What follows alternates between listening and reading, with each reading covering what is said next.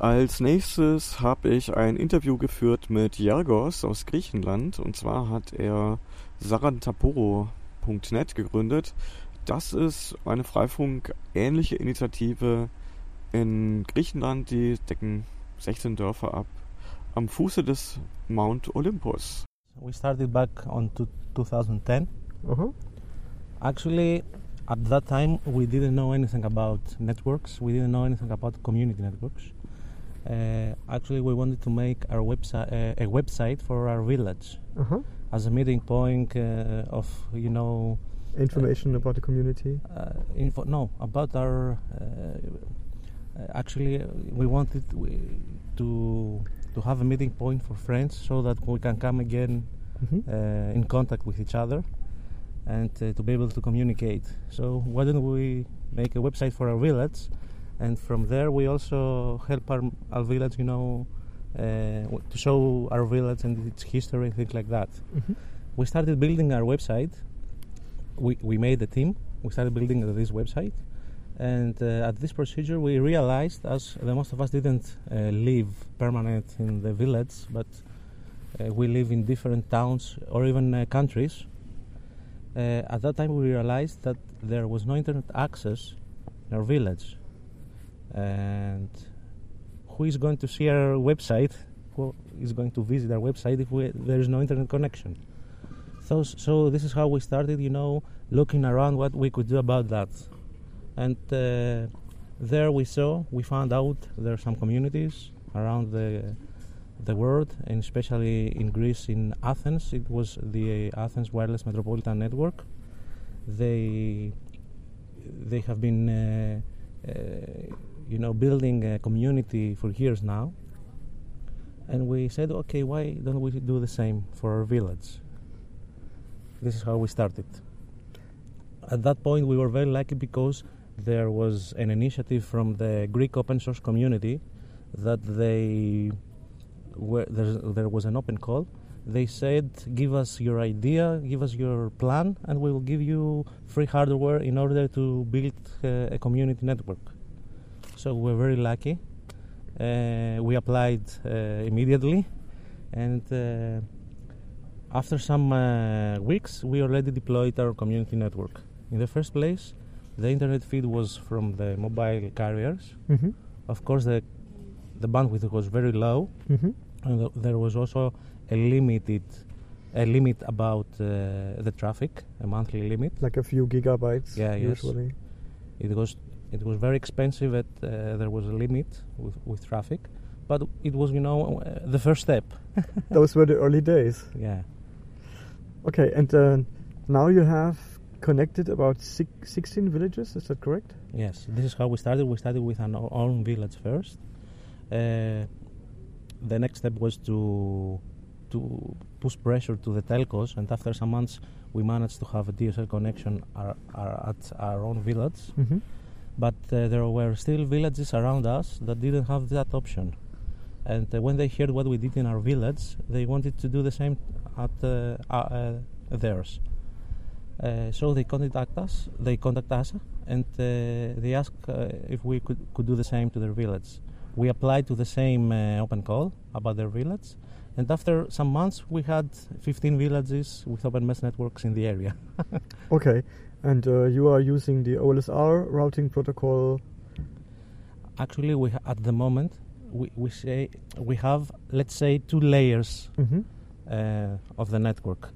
It is the access layer mm-hmm. where it is the mesh networks in it, each one in village. Each village. Yes, mm-hmm. the we last mile, so yes. to say. Yes, we use the open mesh devices at the moment. Mm-hmm. So we have at the moment 160 open mesh devices in the in those 15 villages, mm-hmm. and we call it uh, this the access network, are the mesh networks that give the access to the people. And uh, above that, we have uh, the backbone network. Actually, we built it uh, the, the, last year as being part of the European project Confine. Mm-hmm. We managed to get the funding in order to to buy those uh, those hardware and uh, to build uh, a backbone network that interconnects all these mesh networks of the villages in the same infrastructure. And at the same time, we managed to reach the, the closest city to us, which is Larissa. Mm-hmm. And from there, we made uh, an agreement with a university uh, in order to have access to their infrastructure too. Mm-hmm. And at the moment, we have ba- internet access and bandwidth from the university. And from there, we manage also to interconnect with other community networks. For example, AWMN and other community networks uh, in Europe through Confine Project. So the Athens Wireless Metropolitan Network (AWMN). So for me, it's uh, it's of course nice to to see such a success model. I think it has been a success for for the community. Until they, of course, until now, I think it's, it's a big success. To tell you a little bit about numbers, the last month uh, we had uh, over 5,000 devices connected and used it, our access network, and we had over six terabytes of traffic, Mhm. of internet traffic. So a lot of people uses it. Okay, and uh, to put that into relation, uh, 5,000 devices connected to it. How many people do live in the 16 villages, give or take? You don't have to. I think it's 15 villages. I think it is uh, permanent. Uh, population. population, I think it would be three or four thousand. Okay. But uh, you know, in vacation time, summertime, for example, uh, this is get uh, you know double or triple. Yeah, and you told me that uh, especially the younger generation that come for a visit, usually after a few days, they would complain, "Hey, no, no Facebook." or what? What is the the, the youth in, in Greece? What are they using? Facebook, of course. Ac- ac- Actually, we, we had a great surprise from the older people who were congratulating us for doing all these efforts and building this network. Uh, because now they have the opportunity to have their grandchildren more more days staying at the at the village because before they felt isolated they didn't have the internet access so they, they didn't want to go to the village they didn't go to their grandparents at the moment they do mm-hmm. and they stay longer. Also, older people, of course, uh, spend more days of their holidays to the, to the villages uh, because now they don't, uh, they, they, they, they can still have access to the internet and maybe to their mail bol- mailboxes, and maybe they can, uh, you know, work from abroad. Mhm. So they stay longer. Yeah, yeah, yeah. Thank you for that. I I love to hear such such stories. Of course, Yeah. uh, that's a that's a motivation. Um, I wanted to to also ask you. This is a little bit outside. Uh, we do this interview now for Freifunk Radio, Freifunk Radio in in Berlin. So it's a, like a national German-speaking broadcast that we do for people interested in the Freifunk community in Germany. But I also wanted to ask you, since you're from Greece and I, I'm so upset about politics, uh, how does it, uh, the so-called uh, austerity measures, how does it affect uh, you and your and your family, and uh, do actually uh, these community efforts do they make a difference to to a country under these Yeah. austerity measures? I would say they have mostly negative uh, impact, but there's also some positive. Hmm?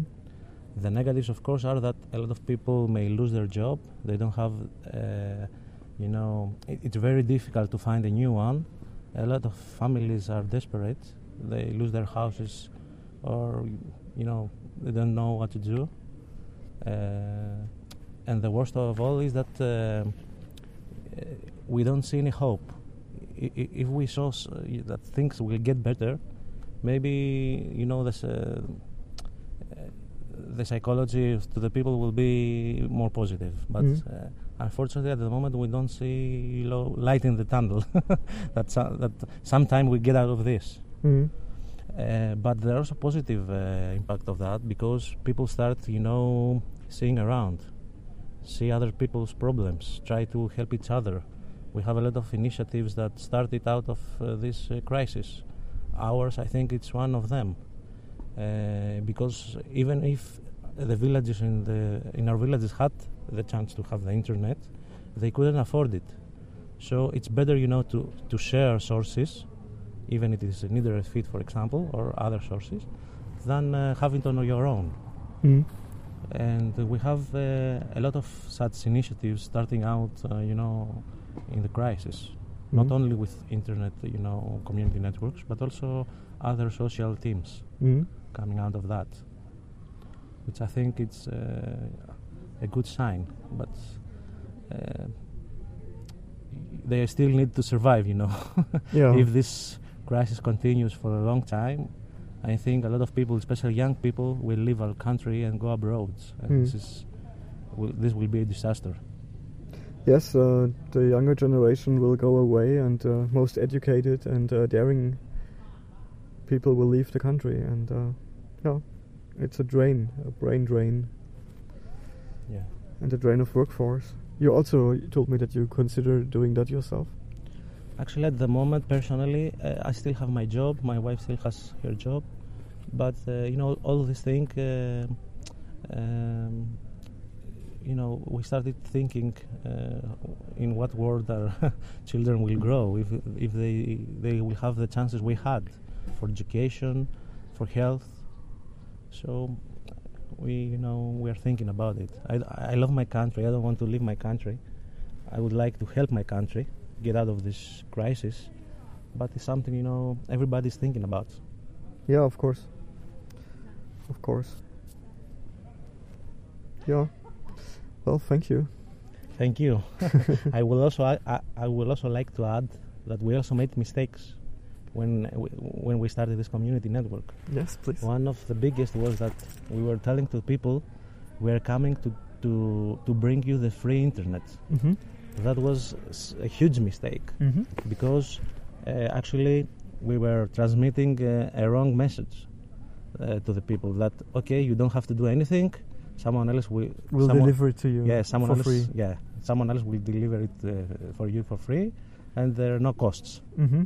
which is wrong actually we realized that and we changed it at the moment we say to the people there's no free internet there no, there's no such free things i think uh, but there are things that we share Mm-hmm. and there are you know things that that we collaborate to make them better so we start saying that we have an open network Mm-hmm. it's an open network for anyone to use either they want to donate or not uh, but uh, there are still some costs and if people understand that and they feel that this network has value to give to the society and they support it it will continue you know to exist get better and serve the local community Yes. So that's probably a good idea. But uh, yeah, usually we ought to say a free and open, but of course um, it's, it's valid to say that it's not necessarily free, but I want to have it free, like uh, free to the people that uh, want to use it. Uh, of, of course, um, somebody is doing the work also. Yes. And, you know and when uh, investing time. And when uh, you know something gets bigger and bigger, the costs are also coming bigger and bigger. And uh, if there's no community behind that will support it, it will die. It's not sustainable. Yeah, it's I've- not sustainable. I have to admit, I have been doing that. I have been invited, uh, for example, to build networks in Chile. And uh, if there is no local group that wants to have it and uh, is willing to learn how to build it on their own, if they j- just fly me in to teach them a little and uh, we built a little bit of the network, hoping that it would spread, it's not sustainable. It- you cannot drop it from the helicopter. So Yes. Actually, in Greece, a lot of municipalities all over Greece spent great amount of money all these years to build, you know, a free access point uh, in their area. mm. All of them, uh, you know, failed. Mm. all of them. And even our uh, last Prime Minister Sa- Samaras has promised, I think, two years ago, that uh, in some months uh, after his uh, promise, he would make a project with free Wi-Fi all over Greece. all over Greece. I don't know if you have heard it. Uh, No. there was great, you know, Great promise. discussion after that in the media. Mhm.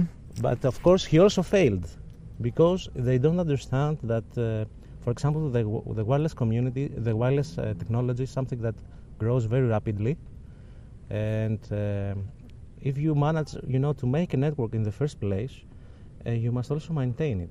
If, if you don't have, uh, you know, the sources to maintain it and uh, uh, even, uh, you know, make it better or bigger, or just or just only maintain it. If you don't have the sources to do that, it will die. Yeah. This is where the community networks come. They can, uh, you know, share the effort to their members, so everybody has a node that can maintain it himself, and at the same uh, time, we all have a common infrastructure that we share.